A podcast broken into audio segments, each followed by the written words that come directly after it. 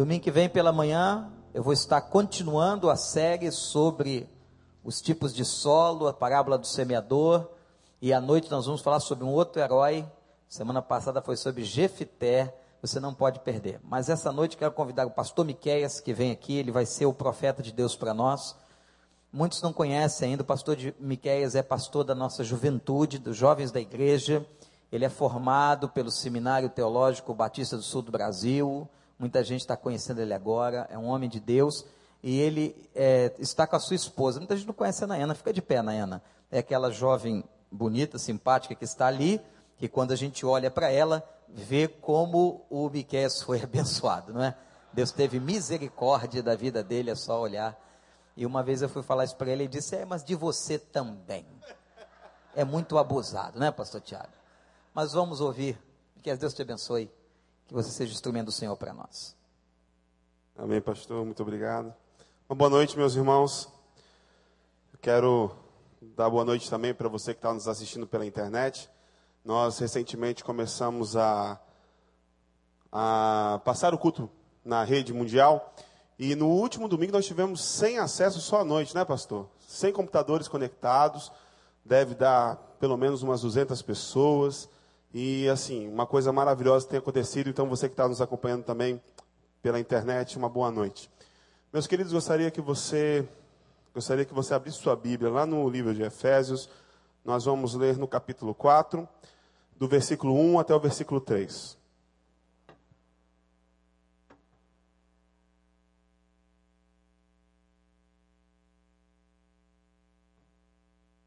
Fizeram um copo impossível de abrir, cara. Não consigo. Efésios 4, de 1 a 3. Nós, assim como as, o ano é dividido em quatro estações, aqui na Igreja do Recreio nós também vamos dividir o ano em quatro ênfases diferentes. E nesse primeiro trimestre nós estamos trabalhando o cultivo. O pastor mesmo, mesmo disse que no domingo uh, irá continuar na parábola do semeador e todos os pastores que têm subido a esse púlpito têm falado sobre a questão do cultivo. Agora, uma coisa interessante é que é o seguinte: quando você fala de cultivo, nós falamos de ação, nós falamos de atitude, de você sair do lugar que você está e você fazer alguma coisa. Isso para muita gente é algo confortável, é algo perfeitamente natural. Agora, para outras tantas pessoas, pode se tornar uma coisa extremamente enfadonha, cansativa estressante. Porque você começa a se perguntar: como é que. Muito obrigado, William. Como é que eu posso ser útil no reino de Deus? Como é que eu posso cultivar para o reino de Deus? Como é que eu posso ser uh, alguém relevante? O que é que eu tenho que fazer? Qual é o meu talento? Qual é o meu dom? Qual é a minha vocação? Essas são perguntas que nós levantamos geralmente quando nós nos dispomos a servir na casa do Senhor e servir no reino de Deus. E o texto de Efésios 4, 1 a 3, fala sobre vocação. Eu gostaria de ler com você. Acompanhe na sua versão. O apóstolo Paulo diz à igreja em Éfeso: Rogo-vos, pois, eu, o prisioneiro no Senhor, que andeis de modo digno da vocação a que fostes chamados, com toda a humildade e mansidão, com longanimidade, suportando-vos uns aos outros em amor esforçando-vos diligentemente por preservar a unidade do Espírito no vínculo da paz. Abaixe sua cabeça, vamos falar com o nosso Deus. Pai eterno, a tua palavra foi lida, Senhor. Nós imploramos que nesse momento, nesse local, a tua palavra penetre profundamente nos nossos corações. Que o Espírito Santo encontre os caminhos mais escuros que há em nós, meu Pai, e que traga luz para que nós possamos viver da maneira que te agrada, Senhor. Para que nós possamos a cada dia mais conhecer mais de Ti e obedecer a Tua voz e andar nos Teus caminhos e trazer cada dia mais pessoas, meu Pai, para desfrutarem das maravilhas do reino dos céus. Tenha misericórdia e fala conosco nessa noite, no nome de Jesus. Amém. E eu tenho certeza que quando você ouve a palavra vocação, você vai lembrar lá do orientador vocacional. Né? Alguns psicólogos fazem esse trabalho de orientação vocacional para você escolher a profissão que você vai exercer no futuro. Você que é mais novo, você que é adolescente. Talvez você já tenha passado por isso há algum tempo. Mas a gente pensa em algo extremamente específico. Eu tenho uma vocação, o pastor Wander tem outra vocação, a minha esposa tem outra vocação, cada um de nós tem uma vocação. E isso é em parte verdade. E na verdade, Paulo, no mesmo capítulo, mais à frente, lá no versículo 11, ele vai falar dos dons do Espírito. Como alguns têm, os, o, alguns têm o dom de ser mestre, de ser pastores, de evangelistas. E na casa de Deus e na família de Deus existe realmente uma diversidade de dons. E alguns têm dons que outros não têm. Então é uma coisa mais específica. Você tem algum dom que eu não tenho. Eu tenho um dom que talvez você não tenha. E por isso que nós nos reunimos constantemente para nós crescermos em unidade, para que nós nos aperfeiçoemos. É por isso que nós temos dons diferentes. Então, vocação, enquanto tem a ver com dom, não é exclusivamente relacionada a dons. Vocação também não é exclusivamente relacionada a talentos. E você percebe aí no dia a dia que as pessoas têm talentos diferentes. Segunda-feira à noite, da madrugada de segunda para terça, eu estava assistindo o jogo do Brasil contra o Paraguai, da seleção sub-20, e quem assistiu aquele jogo ficou simplesmente maravilhado com o talento que o Neymar tem.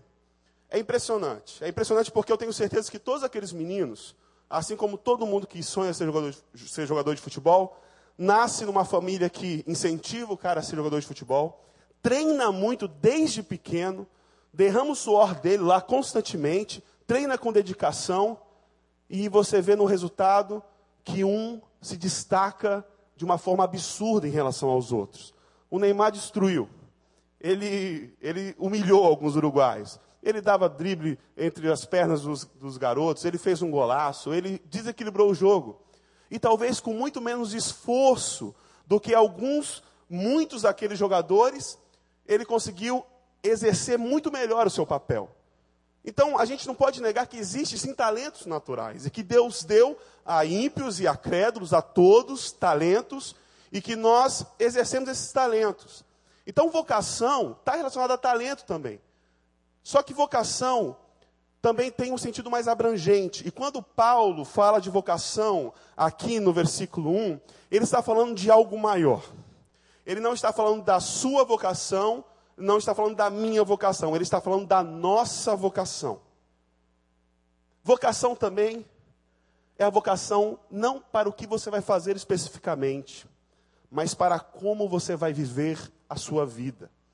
E é, essa, é esse tipo de vocação que Paulo trata aqui no versículo 1.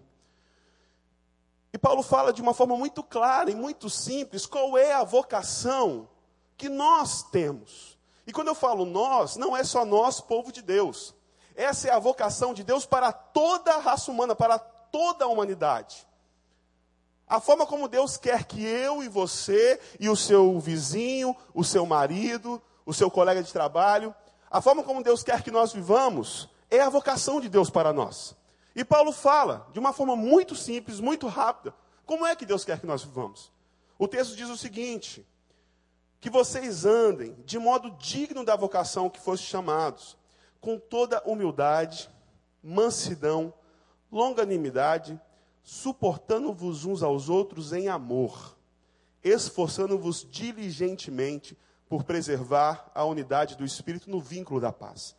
Então, Paulo fala o seguinte: olha só, a vocação que Deus tem para nós, para nós seres humanos, é viver em humildade, é viver em mansidão, é viver em longanimidade, é viver em amor, nos esforçando para preservar a unidade do Espírito.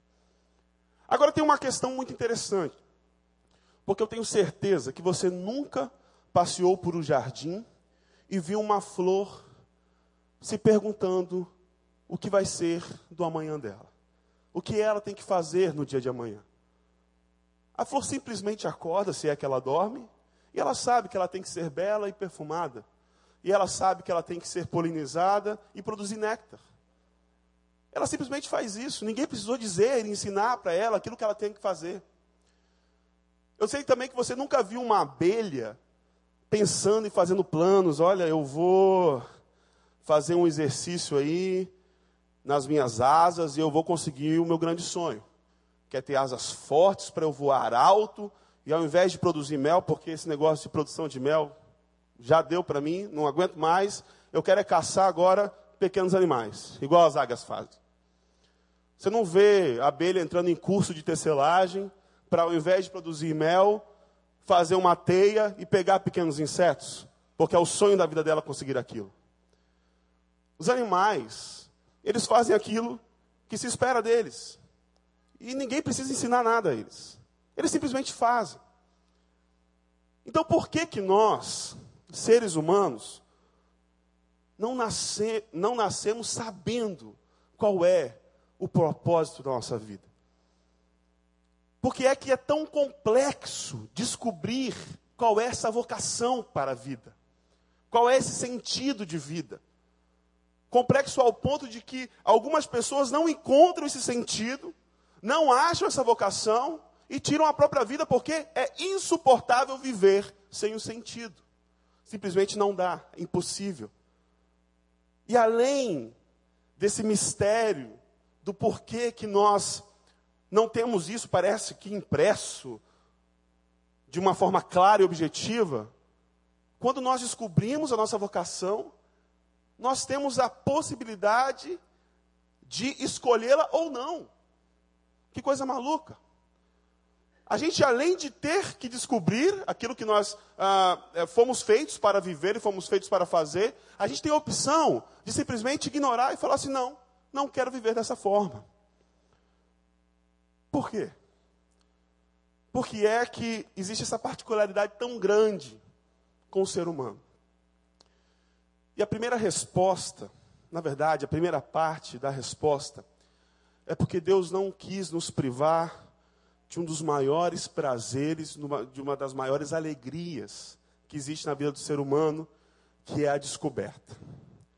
Meu querido, você lembra do dia em que você aceitou Jesus Cristo como seu Salvador? Você lembra do dia em que você descobriu o sentido para a sua vida? Eu lembro. Eu nasci num lar evangélico e eu lembro do dia em que eu entendi a vontade de Deus para mim. E essa descoberta não é pontual. Essa descoberta é uma coisa constante. Todos os dias nós, todos os dias nós vamos aprendendo coisas novas a respeito de quem Deus é. Todos os dias nós vamos aprendendo coisas novas a respeito da vontade de Deus para as nossas vidas. E essa descoberta é algo sensacional. É algo maravilhoso. É algo que nos dá prazer, é algo que encanta o nosso coração. É algo que marca profundamente a nossa existência. Para você ter uma noção, qual que é a pior coisa que pode acontecer num amigo oculto? A pior coisa que pode acontecer num amigo oculto é alguém descobrir quem tirou quem e falar para todo mundo antes do amigo oculto. O amigo oculto perde simplesmente sentido. Não tem graça. Não tem mais a descoberta. E Deus não quis nos privar desse mistério maravilhoso que é aprender, que é conhecer, que é adquirir intimidade com Ele, com o nosso Deus. Mas a outra face dessa resposta, e a parte mais importante dessa resposta, é que nós não nascemos iguais, iguais aos animais, simplesmente fazendo aquilo que nós deveríamos fazer, simplesmente executando ordens, sem ter a opção de escolher fazer ou não, porque Deus poderia muito bem já que Ele é soberano e já que Ele tem um plano para cada um, por que, que Ele não obriga a cada um a viver de acordo com esse plano? Eu já pensei assim. Por que, que Deus permite que eu escolha? Se Ele quer que eu viva de uma forma, por que, é que Ele permite que eu escolha viver de outra forma? Por que, que Ele permite que o meu filho escolha viver no mundo? Por que, que Ele permite que pessoas escolham se destruir? A resposta, meu querido, para isso é amor. É por causa de amor. Sabe por quê? Porque amor e prisão não cabem na mesma sentença. Amor combina com liberdade. Amor tem a ver com liberdade. Eu tenho certeza que você não estaria casado com a sua esposa se você soubesse que a tua esposa é obrigada a ficar com você. Eu não casaria com a minha esposa se eu soubesse que ela estaria casando comigo por obrigação. Hoje eu perguntei para ela, meu amor, por que, que você está comigo? Ela falou assim, porque eu te amo. A nossa relação com Deus é exatamente assim. Deus não quer que você se relacione com Ele porque você tem que se relacionar com Ele. Porque você é obrigado a viver daquele jeito. Porque você tem que fazer as coisas. Deus quer que você se relacione com Ele por amor. Por amor. Porque essa é a forma que Ele se relaciona com você. Ele não precisava ter criado nenhum de nós. Ele não precisa de nenhum de nós. Mesmo assim, Ele escolheu me criar, te criar. Ele dedicou tempo para te fazer, meu querido. Por quê? Porque você é a coisa mais importante, porque sem Ele, sem você, Deus não existiria? Não. Porque Ele quis, por amor. Simplesmente por amor. Então Deus nos deu essa liberdade de escolha, para que nós nos relacionássemos com Ele por amor. Agora, uma pergunta também que nós fazemos é: por que é que às vezes a gente entende, a gente sabe, a gente ouve a voz de Deus, a gente ouve a vocação de Deus, mas é tão difícil seguir por esse caminho? É tão difícil fazer, tornar real aquilo que eu sei na teoria. Eu tenho certeza que, se eu falar para vocês, olha, a vontade de Deus para a nossa vida é que nós vivamos com humildade, com mansidão, com longanimidade, que a gente suporte um ao outro em amor, que a gente se esforce constantemente para constantemente para preservar a unidade do espírito. Você falar assim: "Amém, amém, amém". Isso aí tá certo, pastor, é assim mesmo. Mas aí você chega em casa e você não age com amor com seus filhos. Você não age com amor com a tua esposa. Você não age com amor com o teu colega de trabalho com teu amigo da faculdade. Porque é que às vezes é tão difícil obedecer e seguir a vocação para a qual nós fomos chamados. Meu querido, a voz de Deus está constantemente falando. Ela está constantemente falando, em todo o tempo, através das circunstâncias, através da natureza, Paulo fala que a natureza revela a glória de Deus, por isso que todos são indesculpáveis. Ele também fala que no coração do homem foi impresso a lei do Senhor. Deus fala constantemente, através das circunstâncias, através da vida de outras pessoas, através dos pastores, através dos PGs, dos pequenos grupos. Deus está a todo instante falando. O problema é que na nossa vida existe um barulho muito grande. É muita gente falando ao mesmo tempo. A televisão ensina uma coisa completamente diferente daquilo que nós ensinamos, daquilo que a palavra de Deus nos ensina. Às vezes você dá ouvido para um amigo que não tem o temor de Deus, e a voz desse teu amigo faz concorrência com a voz de Deus. Às vezes o teu dia é tão cheio, tão cheio, tão cheio, tão barulhento, é um corre-corre tão grande, que você não tem tempo para você parar e escutar a voz do Senhor. Meu querido, nesse mundo maluco, é muito fácil se perder. Eu uma vez, ah, quando está um pouquinho mais fresco, porque agora está muito quente, mas quando está um pouquinho mais fresco, eu fico eu, eu gosto de economizar gasolina, então eu não ligo o ar-condicionado, deixo a janela aberta. E eu gosto muito de ouvir sermões no meu aparelho de som. Só que alguns sermões é, eu coloco no volume mais alto, mas quando eu estou com a janela aberta eu não consigo ouvir ele. Porque o barulho do vento, o barulho dos carros, das buzinas é muito grande. As pessoas falando na rua, pessoal gritando, me impede de ouvir aquilo que eu quero ouvir. Então o que, que eu faço? Eu fecho a janela e imediatamente eu começo a ouvir muito nitidamente a voz daquele pastor que está pregando ali. Na nossa vida acontece exatamente a mesma coisa. O problema não é que Deus parou de falar, meu querido. O problema é que ele não está mais presente. Aí você pensa assim: não, não, porque Deus desistiu de mim, porque eu não tenho mais sentido a presença dEle, porque eu não tenho mais ouvido a voz do Senhor. Ele está falando a todo tempo. Basta você parar, parar, diminuir o volume das coisas na sua vida tirar essa concorrência absurda de gente que não tem o temor de Deus, de instituições que não têm o temor de Deus, de programas televisivos sujos, que estão constantemente te passando uma mensagem completamente diferente daquela que você sabe que é a verdade. Nós precisamos parar um pouco, diminuir um pouco o ritmo e ouvir a voz de Deus, entender e praticar aquilo que é a vocação de Deus para todo ser humano. Agora tem uma última característica. Nós podemos também ouvir essa voz. E nós podemos simplesmente ignorar. Ou nós podemos obedecer. Agora a pergunta é: por que é que nós temos que obedecer? Se eu chegasse para você e falasse assim: olha, você tem que obedecer à voz de Deus, porque se você não ouvir a voz de Deus, você vai entristecer o coração de Deus. É uma boa resposta, não é? Vocês não concordam comigo? É uma boa resposta. Olha, não faz isso porque isso desagrada a Deus. Não faz isso porque isso vai entristecer o coração de Deus.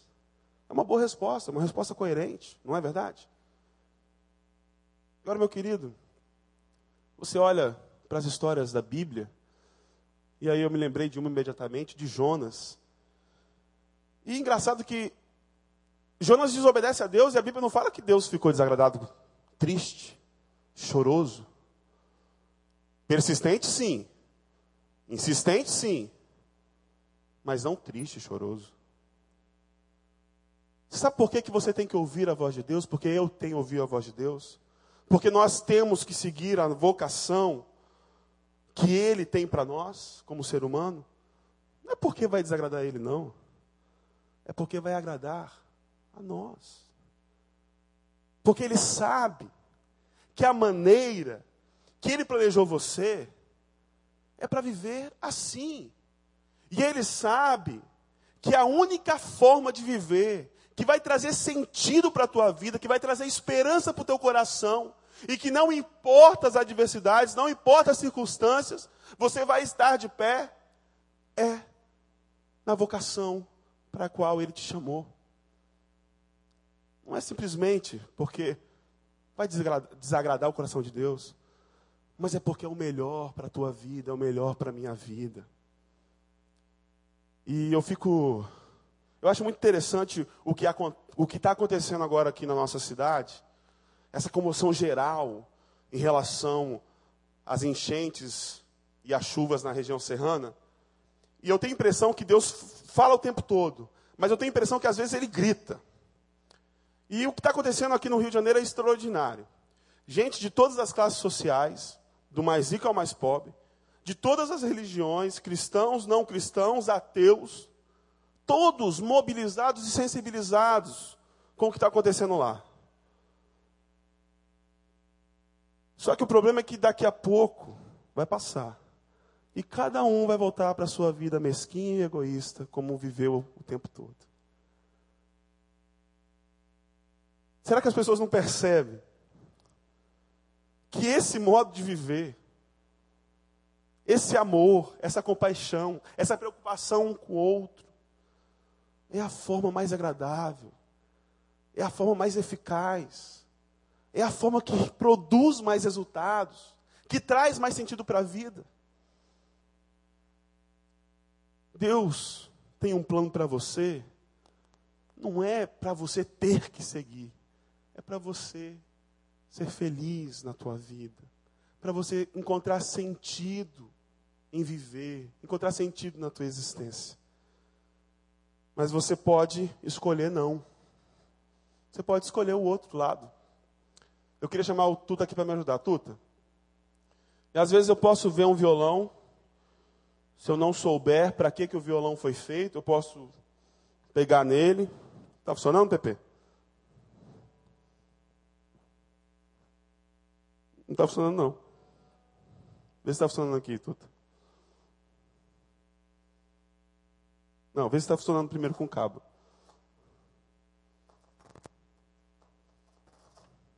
O que está acontecendo? Hã? Não? Nada. Está funcionando? Está saindo? Vocês estão ouvindo o som? Não, né? Pega um microfone para mim, para colocar aqui na boca do. Tá? Mas olha só, gente, se você. Se você não sabe, se alguém. Me presta o violão aqui. Aquele funciona? Tem certeza? Você está atrapalhando a ilustração da mensagem. Gente, desculpa o tuta, tá? Por favor. Testa isso aqui, vê se isso aqui está funcionando. Tudo. Vocês me desculpem ele, tá? Por favor. É novo.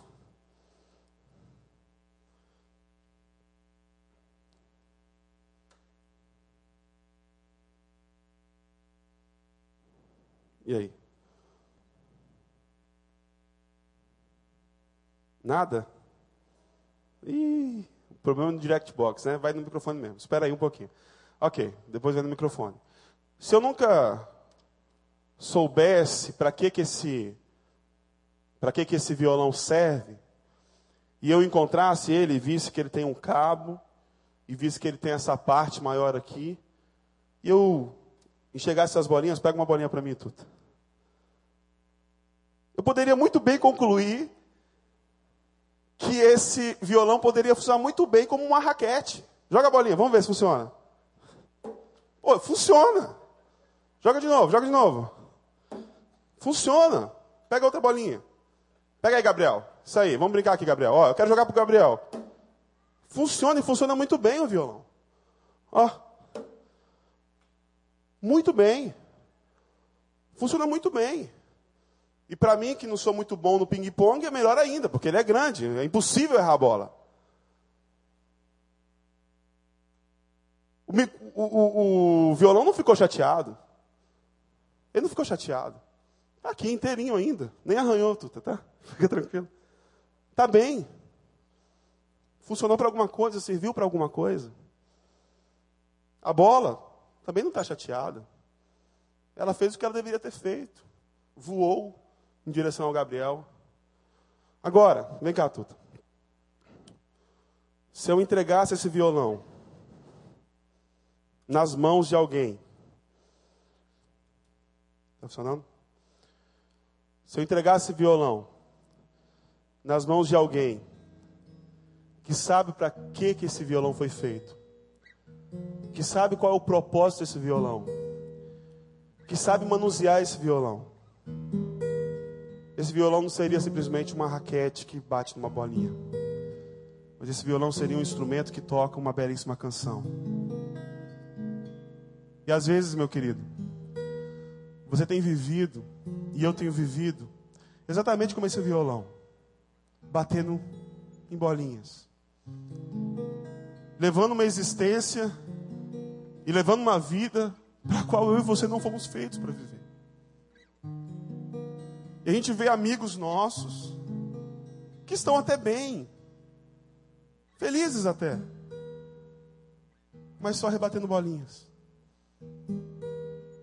E não tem consciência que são instrumentos que podem produzir sons maravilhosos, melodias maravilhosas. E quando nós deixamos que o nosso instrumento que eu e você sejamos tocados pelo Criador desse instrumento, por aquele que conhece esse instrumento, por aquele que fez esse instrumento com as próprias mãos. A gente ouve, e o mundo ouve, a mais bela melodia. Meu querido, porque você é único e porque eu sou único, a melodia da minha vida é única no universo todo. A melodia da tua vida é única. Nunca houve uma canção como a sua e nunca haverá uma canção como a sua. Mas isso, meu querido, é só se nós realmente pararmos e nos entregarmos inteiramente nas mãos do Criador. Nós nos dispormos a não sermos mais tão somente uma raquete que rebate uma bolinha, mas passarmos a ser instrumentos que tocam melodias maravilhosas que alcança o coração das pessoas, que transforma a vida das pessoas. Que as pessoas perguntam: "Nossa, que canção linda!" É o meu criador que fez. É o meu criador que toca. Abaixe sua cabeça. Pai, nós estamos na tua presença, Senhor. E nós reconhecemos que palavra é tão simples. A tua vocação para nós é tão clara, a tua voz tem falado tão constantemente, mas quantas vezes nós não temos vivido, meu Pai, de acordo com o que tu queres. Quantas vezes nós temos vivido simplesmente como uma raquete que rebate bolinhas, quando na verdade somos instrumentos valiosíssimos em tuas mãos. Eu te imploro, meu Pai, que nesta noite, cada pessoa que entrou aqui hoje, Senhor, possa entregar a vida inteiramente nas tuas mãos, meu Pai. Que cada um aqui hoje possa abandonar os seus maus caminhos e possa viver uma vida plena e abundante, Senhor. Meu Pai, tira essas pessoas que aqui estão com o coração desesperançados, essas pessoas que não veem mais possibilidade em nada, essas pessoas que estão desacreditadas, meu Pai. Mostra para elas, meu Pai, a canção que tu tens. Mostre para elas a nova melodia que tu tens para a vida delas, meu Pai. Aqueles que estão acomodados, meu Pai. Aqueles que estão descansados, simplesmente têm ignorado a tua voz, meu Pai. Que haja um despertamento nessa noite cada pessoa aqui possa se tornar um discípulo teu, um seguidor teu, meu Pai. Que nós possamos formar uma grande orquestra que alcance o nosso bairro, que alcance nossa cidade, meu Pai. Que as famílias possam ser tocadas, meu Pai, pelo som da nossa vida. Que os nossos amigos possam ser tocados, meu Pai, pela melodia da nossa alma que cada dia mais, mais e mais pessoas venham conhecer e venham descobrir a maravilha que é te servir, a maravilha que é te seguir, Senhor. Nos usa da maneira que te agrada, Senhor. Tenha misericórdia de nós.